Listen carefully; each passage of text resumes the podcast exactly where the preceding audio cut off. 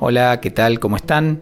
Buen día, buenas tardes, buenas noches. Mi nombre es Matías y esto es Trae Alfajores, el podcast de ventureoutspanish.com, un podcast sobre español rioplatense y con español rioplatense. Mi idea acá es aportar a los estudiantes que tengan un interés particular en este dialecto del español y mm, ofrecerles una referencia auténtica de, cómo hablamos y cómo usamos el español en esta región de Argentina.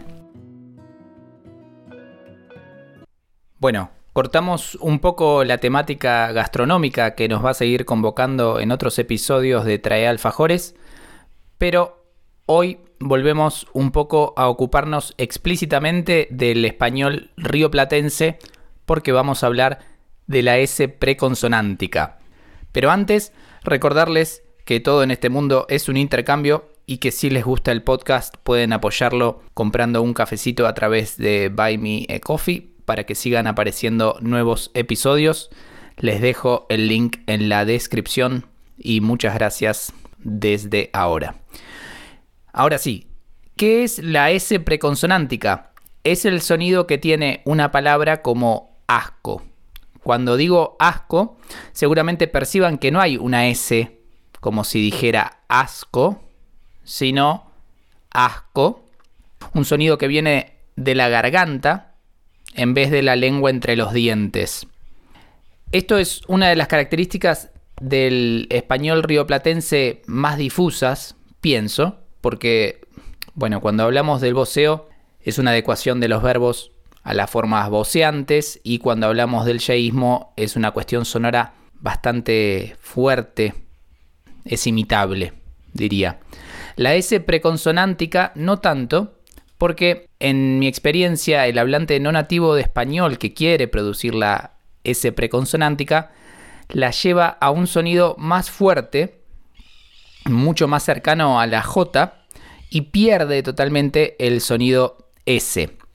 Ahora voy a mostrarles que mm, en diferentes combinaciones la aspiración de la S tiene más o menos fuerza. Fíjense eh, en, en, los siguientes ejemplos que mm, son nombres de países o ciudades, cómo suenan para que lo tengan de referencia. S con B larga, Lisboa. S con C, Escocia. S con C es la combinación que más aspiración da. Siempre que escuchen SC van a, van a sentir clarísima la aspiración. SL, Eslovaquia, Oslo. Islandia. SN, Bosnia. SP, España. SR, Israel. También quería mencionar que si la S es la última letra de una palabra y la siguiente palabra tiene sonido consonántico, algunas de estas consonantes que mencionaba antes, va a suceder lo mismo. Em, por ejemplo, una situación típica es más combinado con adjetivos que comienzan por consonante. Por ejemplo, más caro, más calor, más lejos. Puedo decir más, pero tiendo a conectar haciendo esa S aspirada y ahí cuando dije aspirada escucharon otra vez el sonido del que estamos hablando. Siempre recomiendo a los estudiantes con los que hablamos de esto no poner demasiado énfasis en llegar a este sonido pero sí saber que existe. A diferencia del voceo y del yeísmo, siento que la S preconsonántica es algo de mucha menor importancia relativa. Obviamente, es una característica más, pero no es tan fácil calibrar ese sonido. También a veces la S, por su posición dentro de una palabra, puede parecer que no está, que desaparece, pero en estos casos creo que es mucho más importante saber qué sucede para entender a los hablantes nativos que proponerse transformar la S en, el sonido este aspirado.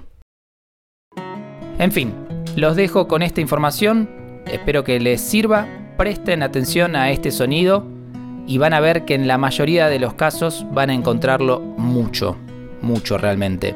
Es una combinación muy presente de nuestro español y seguramente si vuelven a escuchar este episodio prestando atención al sonido S preconsonántico, van a tener muchísimos ejemplos. Y bueno, ya saben, y si no saben les cuento, pueden visitar ventureoutspanish.com donde van a encontrar un blog dedicado al español rioplatense. Pueden también, en la medida de sus posibilidades, apoyar el podcast a través de Buy Me a Coffee. Por lo pronto, este es el final del episodio número 15 de Trae Alfajores. Gracias por escuchar. Hasta prontito. Un abrazo.